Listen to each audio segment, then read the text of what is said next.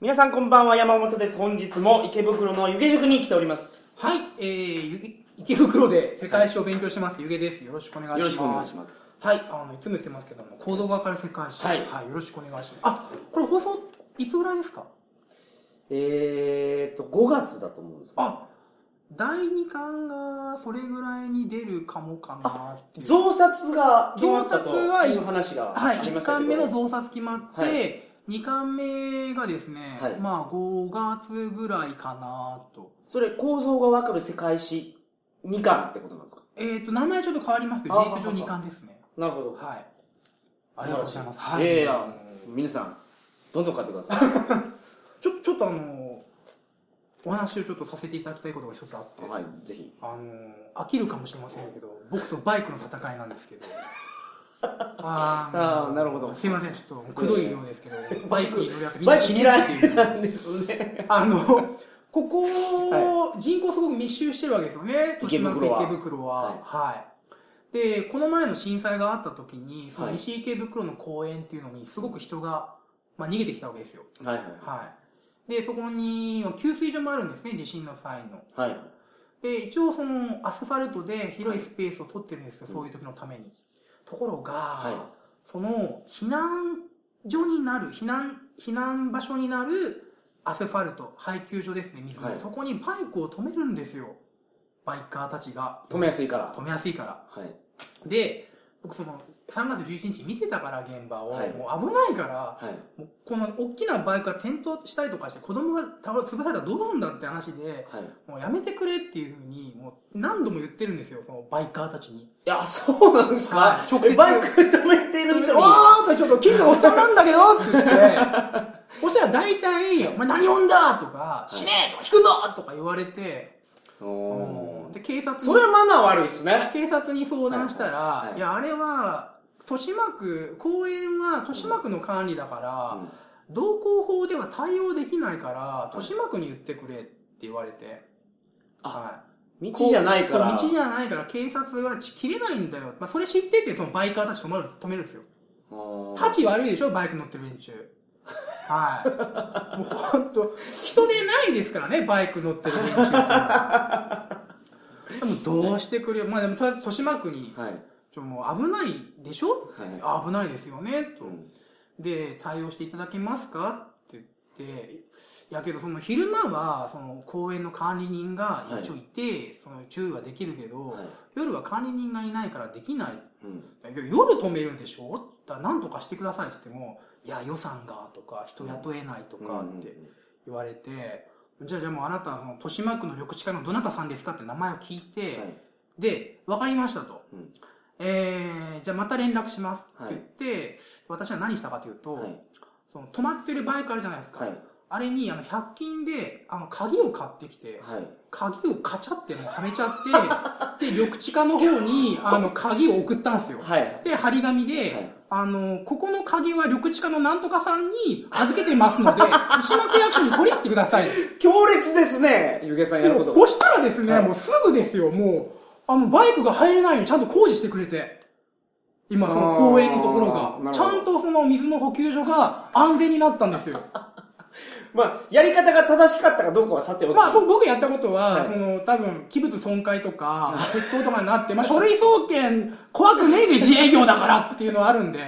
まあ、どうぞ、西池、いやいやい警や察そ署う来てくださいってやいやうや。まあまあね強烈なことを言うな本当にやけど、はいまあそれ、まあちょっと確かに荒っぽかったんですよ、ややったことは。けどそれでまあ緑地化がちゃんと動いてくれて、ちゃんとそのあのはなバイクが入れないようになったので、はい安全が確保できたかなっていう。うんちょっとすごい大きな話すると、はいなんか民主主義、僕民主主義一応大好き、共和国大好きなんですけど、はいその民主主義ってなんかそういうもんかなできる範囲のことをみんながそれぞれうん少しずつやっていって社会って良くなるのかなと思うんですよねはいだからままあ一応そのそこにバイクを止めるっていうのはルール違反やからってことですねあまあ危ないですよね地震の時はに、いそうだから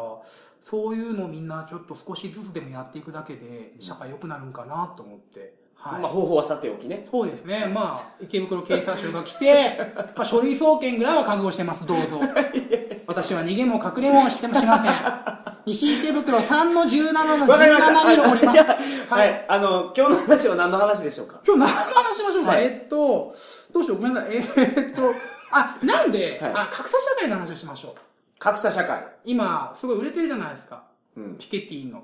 うわあなんかその、僕も読んだことないですけど、すごく平積みになってますね、そう今。ですそうですそうですね。で、ちょっとまあ、その、これから格差、今どういう時にはい格差が縮まって、うんえーどういう時に格差が開いて、はい今後どうなるかってなるほ話を。ど。興味あります。よろしくお願いしおます。願いします。それでは鳥かご放送始まります。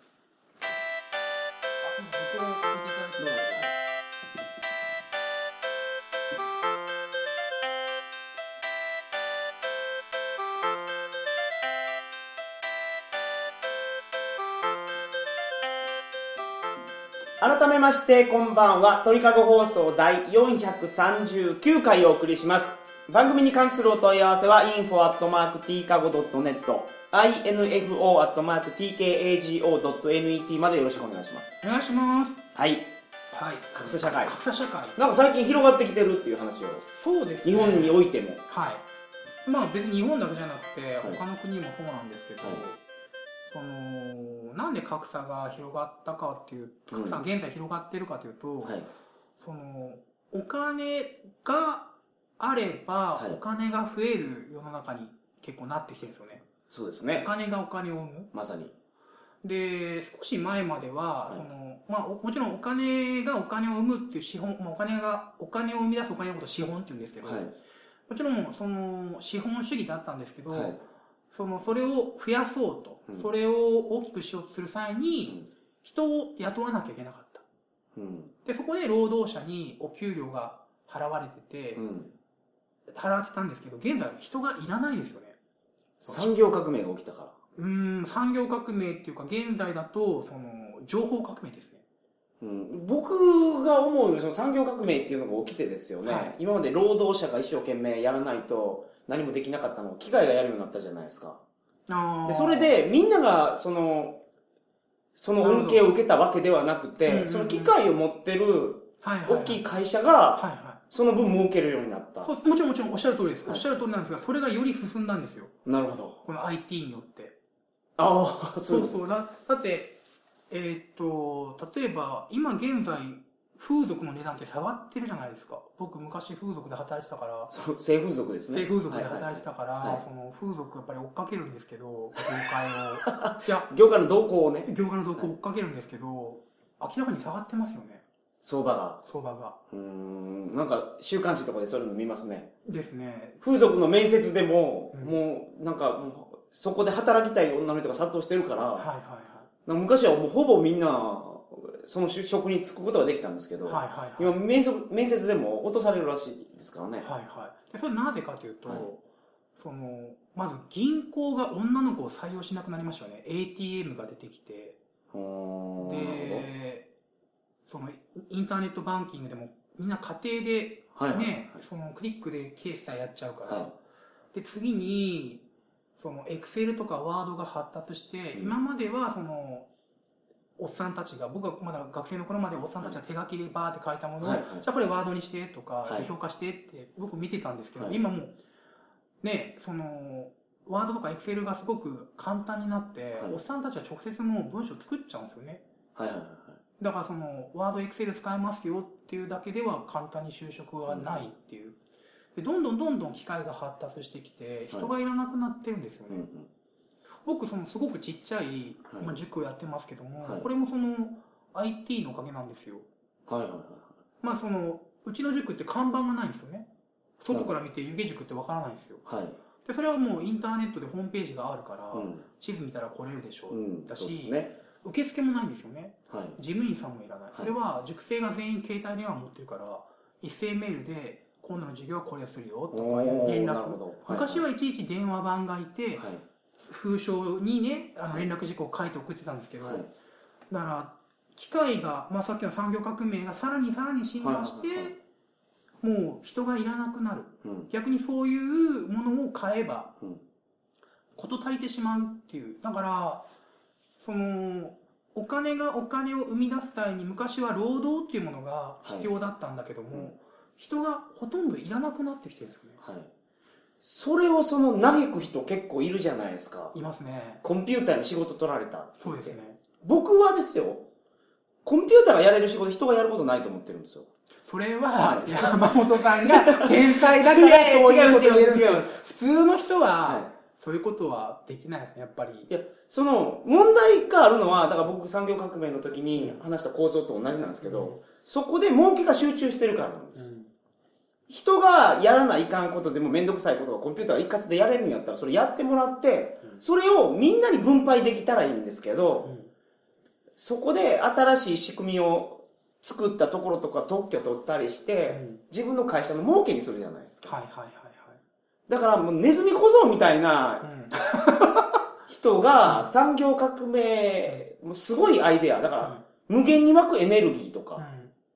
んうんですよ例えばはいはなんかわかんないですけどこれをやったらもう電気バンバン作れますみたいなやつが例えば発明した人がいたい。らはい企業の利益にするじゃないですかはいはいはい。これをもうみんなにもう上げてしまったらいいんですそういう人けどいますよ。いるでしょそれそれがもうもっとああ。もうびっくりするぐらいの発明をみんなに上げてしまう世の中の方が僕いいと思うんですよで面倒くさいこと全部機械にやってもらったらいいじゃないですかうーん。だか、ら僕人の仕事機械に取られたって言うて嘆かなくてもそんな機械がやれるんやったらもうやってもらったらいいじゃないですかけど、その人が、その人の生活もありますよね。今現在 って、その、基本的にお仕事をしてお給料をもらってそれで生活するっていうふうになってるのでそうそうですだから嘆くべきはそこじゃないよってことです僕はーんその機械に仕事取られた悔しいじゃなくて問題はそこじゃなくてそのそれを分配する仕組みがないだけでうーんなんか新しい技術革新があった時にうーねんそこが整備されたら、どんどん機械にやってもらった方が、その恩恵がみんなに入ってくれやったらですよ。うーんまあなかなか難しいですよねうん。まあそうでしょうね。みんな儲けたいから。そうですねまたその儲ける人たちの意見も一理あるっちゃあるんですよね例えばそのある程度儲けてはいお金を貯めないと、その次の儲け、次の技術の革新ができないからっていうのはあるので、ただ一方でその一部の人たちが儲けてそれ以外の人たちがこうカツカツだと、はい。まあ、連帯意識とかがなくなって治安が悪化したりとかしますよねそこ難しいんですがなるほど。ちょっと話変わりますけども、はい。人その平等な地域ってどこと思いますその世界各国で、うんここはあまり格差がないなってこの地域はっていう北欧。ピンポーンああ北欧とかまああとヨーロッパですねはいはいはヨーロッパは福祉が充実してますうん例えばイギリスの場合だったら病院代は無料ですよね、いはい。ああ、そうなんですか。はいまあ、国立病院は並ばなきゃ待ちますけども、うん無料です、だからで北欧とか、うんもう多分それと似てるんでしょうけど、病院ただ、はい、大はい学もただ。ははいはいそうですね、いはい。でじゃあ先進7カ国で考えると、はい。まあ言ったあの平等な地域っていうのはイギリスとか、はいフランスとはかいドイツですよね、えーじゃあ不平等なところは先進7カ国ですごい格差があるよっていうアメリカです。アメリカですね、はい。日本っていうのはこれどれぐらいかというとうんどっちと思いますうん、僕、平等な方なんじゃないかな。日本はですね真ん中ぐらいですねあ、そうなんですか。はいなんか、みんな中流っていう世の中あ、やったでしょついはい、30年ぐらい前とかはいはい40年ぐらい前まではそうだったんですけど、現在は、まあ、広がってきとると、えーそう格で差すが。ねはいで、まあ、数値を見ると、例えばそのヨーロッパの、その税金の負担の率ですね。うんまあ、自分が稼いだうち、どれぐらい税金とか、はいその社会保険料、うんその医療保険ですよね。はいあの、給与で引かれてますよね。はいあの、社会保険、はい。年金とかう。んあれはどれぐらいかというと、半分なんですよ。ヨーロッパは。はい。稼いだうちの半分は持っていかれると。で日本の場合はその中福祉中負担という言葉があるんですけど、はい大体3割ですねはい。山本さんの感覚でもそれぐらいじゃないですかその税金とか住民税とか、はい社会保険料全部足すとうん3割ぐらいじゃないですか感覚的に、まあ、そうかな。 2割か3割ぐらいでしょううん、そうですね。そう、そうでしょうね。はい。でアメリカの場合はその20%かそれ弱それよりちょっと少ないぐらいですねはい。だかはいら税金をいっぱい取る国の方が平等になってるってことでそすうね。ですね、税金っていうのは基本、まあ、税金の目的っていうのはいろいろあるんですけど、所得再分配って言ってうん、金持ちから取って貧乏人に巻くっていう機能がある程度あるのでう、んその租税負担、あの税金の負担率が高いとこっていうのはある程度平等と考えていいですね、はイギリスみたいに。なるほど。はいただ日本みたいになんか変な利権団体がいっぱいあるようなところがうんいっぱいあったらなんかそういうふうに分配できてるんじゃなくて、まあまあ無駄な使われ方は確かにありますけどね、はいまあ、外国でもそれはそうでああじゃあそうなんですか。ここで確認したいんですけど、はいなんでヨーロッパの方はうんその平等で、日本はそこそこ平等、まあ、やや平等で、うんアメリカは全く平等じゃないかっていううーこん。の違いは何だと思います、うーん なんででしょうね。ヨーロッパは、ヨーロッパ、うーん。これムロに大体比例してるんですよねはい。あのー戦死者数ですね戦争のああ、そうなんですか。ヨーロッパって 2, 回戦争死にまくってるんや死にま人くがってるんですよで、あ昔はそのなんで病そのその戦争をやりますとではい特に陸戦の場合ですねあはい。歩兵が銃持って突撃しますよっていう時には連帯意識がやっぱり必要ですよね、はい。であるからしてそのたくさん人が死んだようなはい地域っていうのは平等になりますねだからヨーロッパっていうのは2度の大戦経験しているので、はい。やはり幸福主国家になりますうん。で日本っていうのは、まあ、さっきまあ、一次大戦ほとんど死んでないですけど、はい。二次大戦で確かにまあ300万死んで、まあ、手足失った人を入れると700万ではい10人に1人ですよと、うんまあ、これヨーロッパに比べるとまだ少ない方なんですよねうん。あのしなるほどだ。ってソビエトとかめちゃめちゃ死ん でますよ資料集が259ページ上げてもらって、3の主要交戦国の死者死傷者数見てもらうと、そんなのあるんや。はいはい日本の場合はその負傷者入れて、うんちょっとこれいろんなデータ用で数字違うんですけど一応はい浜島のニューステージの259ページでは日本の場合646万人負傷者入れて、はいはいはいでこれはまあ当時の日本の人口7000万ですので、うんまあ大体10人に1人ですねはい。ソ連見てくださいもうあの2000万死んでるんでもですすよ、ごいな。まあ、ソ連はね言うまでもなくあの社会主義国家ですねはい。はい、でヨーロッパ一次大戦とか、ね、フランスとか560万とか死んでるじゃないですかはい。ですからその大規模な陸上戦闘をやりまし,、やりましたうん、でそこでいっぱいその人が死にます強力なその軍隊を作らなきゃいけません、うん強力な軍隊というのは国民軍だよとうん、国民って何かというと、まあ、均質不可分な人々って僕は言うんですけど、まあ、似たよう同じ言葉を喋って、はい同じようなものを食って、うん同じような格好をしてみんな仲間だよねっていう意識があるのが国民なんですよね、はいはいはい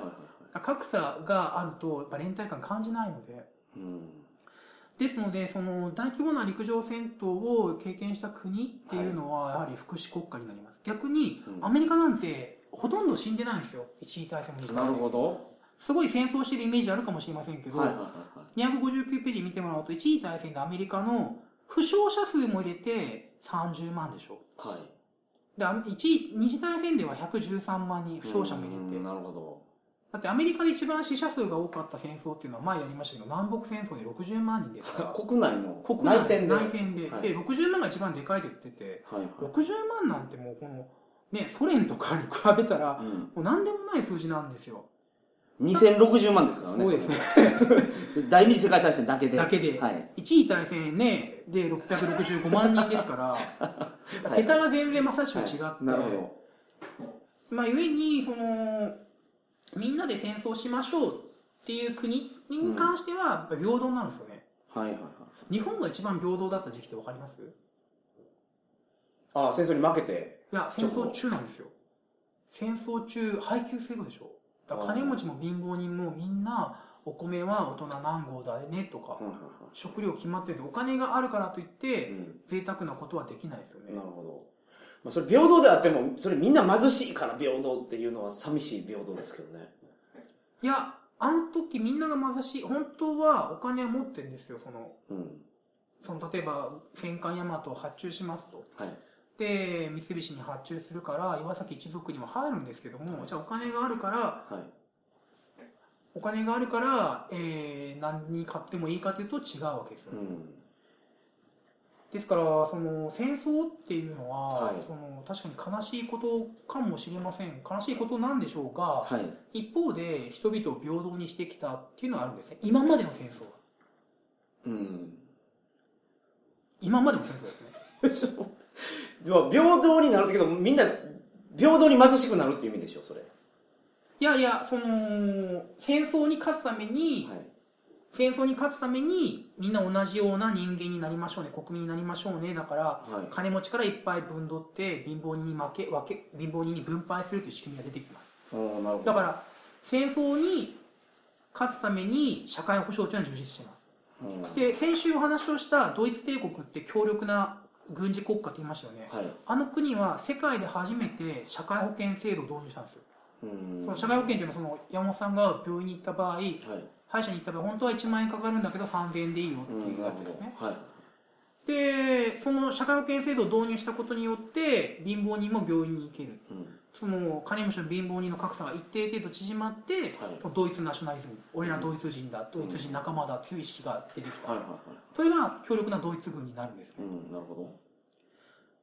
ていうのが今までだったんですけどはい。これからは格差が出ますねなぜかというとこれから大規模な陸上戦闘っていうのはあまりないからないでしょうね。理由は、うもうロボロボットで戦っちゃうんですよねはい。ロボット兵器うんが出てくるから、まあ、さっきのお話に戻るんですけど、はいお金によってもう戦力がもろに変えちゃうといううん人間がいらないってういう、んですからその、人が乗ってるロボットやったらまだそっちに、 まあ、ガンダムとかだったらそうですよそれやったらまだその、まあまあまあまあまあ団結力はいるけどまあそうですね本当にラジコンロボットやったらそううですねだから実際ね現在だとアメリカで、はいその操作してるわけじゃないですかすごいですよあれプレステみたいなコントローラーでやってるんですけどそうそうそうねレーザー打つやつとかそうですまあけどあれ最初カラーだったらしいですねカラーですかはあ最初はその本当にプレステみたいにはいフルカラーだったらしいんですよ、モニターが、いはいはいでフルカラーだともうもろに人が死んでるのが分かっちゃうから、はいはい現在モノクロらしいああでなるすほでそのだからゲーム感覚にさせるためにカラーにしない、であれでしょその9時5時でしょ仕事がどうん戦争9時5時でやるんですよはい戦争を 8×3 のシフト組むんですようんすごくないですかもう昔と全然違うんだっていう はいはいはいだから極端な話飯食いながら戦争してる連中もいるわけですよね。まあそうでしょうね、うんはい、ラジコンで動打かちせる込んでやわけでりすからやりますから。ですからその戦争で平等になってきたっていうのはあるので、これからそういった歩兵による突撃とかっていうのはないので、うんまあ、残念ながら、まあ、さっきの話も加えて、はいまあ、格差は広がっていくだろうなっていうなるほどじゃあ問題はい多分山本さん知ってますはい古代では最いも平等だった国、絶対知ってます国国の名前は古代で最も平等だった古代なんですね、はい古代っていう言い方するってことは、はい多分ヨーロッパなんですよああいいですねいいですね賢くなってますね 古代で平等だったどれぐらい平等かというと、はい、家庭ごとにうんその生活しちゃうとうん格差が出るじゃないですか、はいだからもう子供の時からあの全寮国民全員全寮ですね30歳まで30歳までみんな寮で生活してます、はいはいで30歳超えたら各家庭を持ってもいいんだけど、うんメインの食事は昼食はみんな一括で取りますよと同じもの食いますよとうーんなんか全寮制って言われるとドイツのような気がするんですけど古代ってドイツじゃないですもんね、はいドイツなんてないからそうあいいですね古代でみんな昼飯は一緒に食って、はいで子供の時から30までは全寮ですごい強力な軍事国家ですえそう古代そのギリシャマケドニアああいいとこ行きましたねギリシャの中のスパルタですねススパルタって超平等なんですよえあの時ってその奴隷制度とかあったんでしょうねありましたけど奴隷を国が持ってるんですよはいはい個人が持ってると奴隷の奴隷の数によって格差が出てくるじゃないですかだから全部国有の奴隷で食事も基本国からの配給ですねあーでスパルタお金がないんですよお金があったら格差出るでしょはい貨幣の流通もなかったんですよあそうで奴隷っていうのは、まあ、とりあえずその平等の中に入らないですね あそうそうです奴隷は奴隷ですねそなるほのどスパルスパルティア隊の中の平等であって、 奴隷はもうあれ、それはインストルボカーレ喋る道具ですから、はい、カウントしてない、人間としてカウントしてないですね。ああなるほど、うんまあその強力な陸軍国家っていうのは、やはりその平等であることが大事になるので、 奴隷がおる時点でなんか平等じゃないような気がするんですまあけどまあまあ、そうその奴隷は人間として見なしてなかった当時は。はい、はいなるほどはいはいはいうんだからまあその生徒たちにいつも言ってるんですけど、はいもう機械が発達して、はいこの、まあ、最初の話戻りますけど、はい機械が発達してほとんど仕事がないと、ずっともう、えー給与下がってるから、はい本当に今仕事をつきたければ、はもう若いうちにちゃんと勉強しなさいっていうのはもう本当言ってますねそういやそれがいい方向じゃないですかいい方向はいだから機械が仕事人間の面倒くさい仕事をやってくれるようになったんやからはいラッキーやと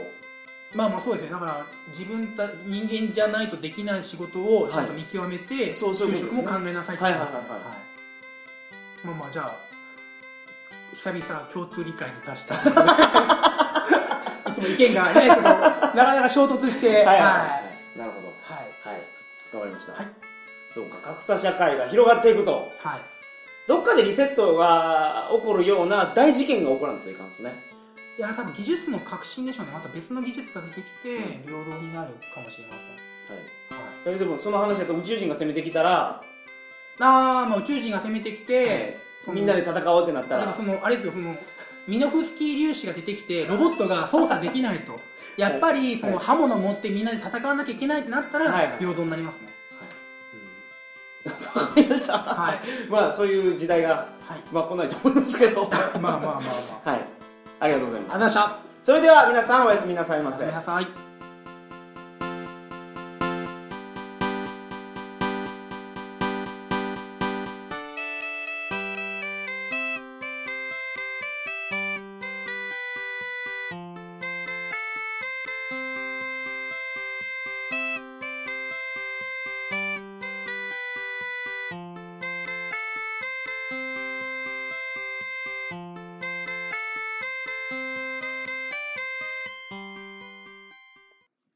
坂口さんこんばんははい、よろしくどうぞ。えっ、と、口をさせてください今週もですか。今週も今週もやって帰ってきましたか。すごい飲んだからね今日はまあ、先週もね、先週もいっぱい聞いて、もうもうほんま飲んだな。 5月4日うにんはい、どこ行くんですか。あ、どこ行ったんじゃない、どこ行ったんですか、あなた大。阪のベニツルでソースラジオのイベントがあってイベントやっそうて大盛況で楽したよかったよな。その後トラジに行きまして、トラジって焼肉屋さんがそう大阪有名店九条ミヤのウ。ダーさんがやっいてやそうなんですうよ。まいんですよ焼肉あそこはな、ほんまうまいで。あの対応もすごくいい。いいよみんながむちゃくちゃやってんのになあれはええで煙めっちゃ燃えてんのかと火事なんちゃうかと思ったらあれ最後あれほんでまあ12時閉まる言ってたんですけどねああ2時までやってくれたから延長してくれてもうそれまた今日も営業しとると思うねあれねああ俺やったらもうやめるけどなその後大事件あったけどね大事件がありすぎて大変なことになっ たら僕の携帯がなくなるという坂口さんの携帯なくなるっていうはい俺は家坂口さんのマンションの オートロックの外ではいあの参加者一人寝てるっていう 状態にそうほんで翌日あのねディレクターの星さんが来る時に、うんこの人寝てますけどっていう連絡があって、まあ、この話はすごい面白い話なんですけど、本当にねあの5月30日に熱海でイベントやるんでそれ来てくれたそう来らてくれた話をする全貌を話すようにしましょこれめっうちゃもうなんかね久しぶりにめっちゃ笑うたね僕らね、ほんまね、今日一日その話しかし てないもん。朝から夜までこの話しかしてないんやか僕けど坂口さんと大阪でイベントやった後って、ら。ミラクル結構起こりますようん。ねミラクルが、いろんなミラクル、もう全部その女、5月30日、俺、ミラクル、怒ったミラクルのい数や々やめをて言っていいかやいかんいかん言っていい かそれはいかんで発言していいか女の子もいっぱい来るからそうやな和田虫蔵とのあの話はいかんでアバンチュールは。あれだかあら俺はええで俺はええけど和田虫蔵があ、そうなん山本さんはダメいやダメですやべやめましょうそれやめやめましょうほんなら、そういうことも、なんとなく、聞きながら、温泉って好きですか温泉大好きです。僕、温泉しか入ったことない。え好きえ好き、大好き。え温ーと泉って温泉って何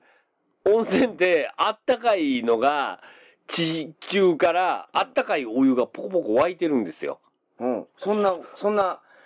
ミラクル現象は。ミラクル現象が地球には起こってるんです。はいはいはいで、そのポコポコ湧いてる中に、はいいろんな効能エッセンスが加えられたお湯っていうのがいっぱい入ってるの。だから、なるほど。俺たちお風呂に、そこに、肩こり、俺きついんですよ。あー肩こりひどいんですよ。一発。 一発で治るから。こいつあと僕もね、僕もね、ちょっと前まで歩けなかったんです。 歩けなかったんですけど、温泉に入ることによって、歩けるようになりました。あと冷え性なんですけど。冷え、もう全然冷え知らず。それで、そういう花粉、花粉症なんですけど。花粉症なんですか花粉症な場合は一生頑張ってくだ さい。一生無理です。一生花粉に。そういえば、はい。坂口さん絶対花粉症にならないから、はい。スギ花粉をはいビニールいっぱいに入れてもらって、あ、ぶそのわっきり鼻から吸うのを俺やるでって言ってつまおーっていうやすつ、ほんまね。にそれやる。それやるそ、そ、それで花粉症なんだ。どうしてくれんのいや、そうやけど、う坂口さん絶対ならんって言ってたじゃん。ない。ならんならん、俺は100%ならんね。ならんのでしあょならん自それ信やっが。てみん。で、俺なると思うんやけど。 なるって。それはなってまうて。 えだからそれは、そういう危ないことはやめよそうおう。もろいなき危機回避はしよう。それめっちゃおもろいやん。そう、君子危うきに近寄らずって言ご葉っがあるかつら。いそのビニールにいっぱいあうんのオレンジ花色粉のばっかりやろオレンジ色の花粉集めてあれ、スギ花粉でパサパサパサって全部入思いれっきりて。鼻からすわーすんですうんよ。。ほんなら、俺が平気でいられるか。ゴーゴーゴーってなるやろうけど平気で いられへん。平気でいられへん。絶対無理やから。それやりたいなやめてくださいおもよ。ろいと思うそう、俺の一生を左右することになってくるから、今 後。治れへんから、それ、花粉症っていうやつは。なだるかほどねらやめようぜ。うん。あ、もうそんな話じゃないですよな、なんなん、なんなん、俺の花粉症なん温じゃ泉ん。の話あ、温泉温泉好きやね。 5月30日5月31日に熱海に、参りますか熱海に行くっていよいよ行こうぜ、もうそんなの。ね行こうが行く前から悩んでる人いると思うんですよまだ今現在ね、もうダメかなとか、どうしようかなまだ全然大丈夫や行こうろか。な行かんとこうかなみたいなことを悩行んっでる人たって一いる人でしょやしなーみたいなこと言うてる人みんな一人やから大丈夫そんなもんみんなロンリーなんやと俺たち俺たちも一人で行くんだとロンリー・チャップリンやからロンリータラッタッタッタラッタッタッタッタッタラッタラッタッタラーっていうやつかタッタッタッタッ遠くをやそれ見る目がやそこになるからみねんなロンリー・チャップリンなんですよみんなロンリーチャップリン俺らもロンリーチャップリンで行くからまあ俺は高橋さんとお知り合いいるけどねいや俺らもここリはスナーの人ってみんな単独さんが多いですおかいら、全然今日から来てくれてそんな俺らに話しかけてくれたら全然お友達感覚。しまあしかも今回50人やかあら集まってもねあ。ももううだいぶいってるんじゃないですか、これ。かなり。もうこれ撮ってる時点では30人までですからあ、もう今、現時点ね現。時まだ、まだ、まだ大丈夫です。ままだだ大丈夫大丈夫です。これ撮まってる時点ではですよ、はいはいもうこれ公開してる時にはもういっぱいになってる可能性がありまで。その時はごめんなさいって送られてく る。すみませんね、やめもうてくれも。う売り切れましたもうダメですなるとかもしれないなりますからね。それはもうしょうがなでいですよ。もやっぱりも来ましょううん。うんそれはでも募集はやっぱり続けましょう。そうそうそううんまだいけるからうん。大丈夫やから。もう今、あと数日申し込みだけ受け付けてますんで。はいそうですねぜひぜひはいぜひぜひぜひお願いしますいやぜひもしかしたら申し込み終わってるから川村さんに怒られるかもしれない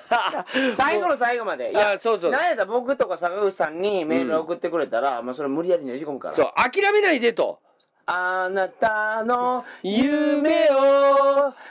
諦めないっていでう。ことなんですよそう、だから、あの、今だったらまだ間に合岡村うぞ。孝子や間に合うんじゃねえか。えっ、と、どっから申し込んだらいいんですかあのーリンク貼ってるから、はい。特設サイトがあるから鳥そ籠こから申し込んでくださのいやつから申し込んでいただければ。鳥籠熱海、うん大人の無粉修学旅行っていうサイトができてますかだかららその工程も全部そこに書かれてるんそうそうそうでそう、旅のしおりが全部ありますんで、そこでぜひぜうんひ来て、よろしくお願いしま我々とす遊んでいただければいいかなと思いますので、よろしくお願いします。それでは皆さんおやすみなさいませどうもありがとうございました。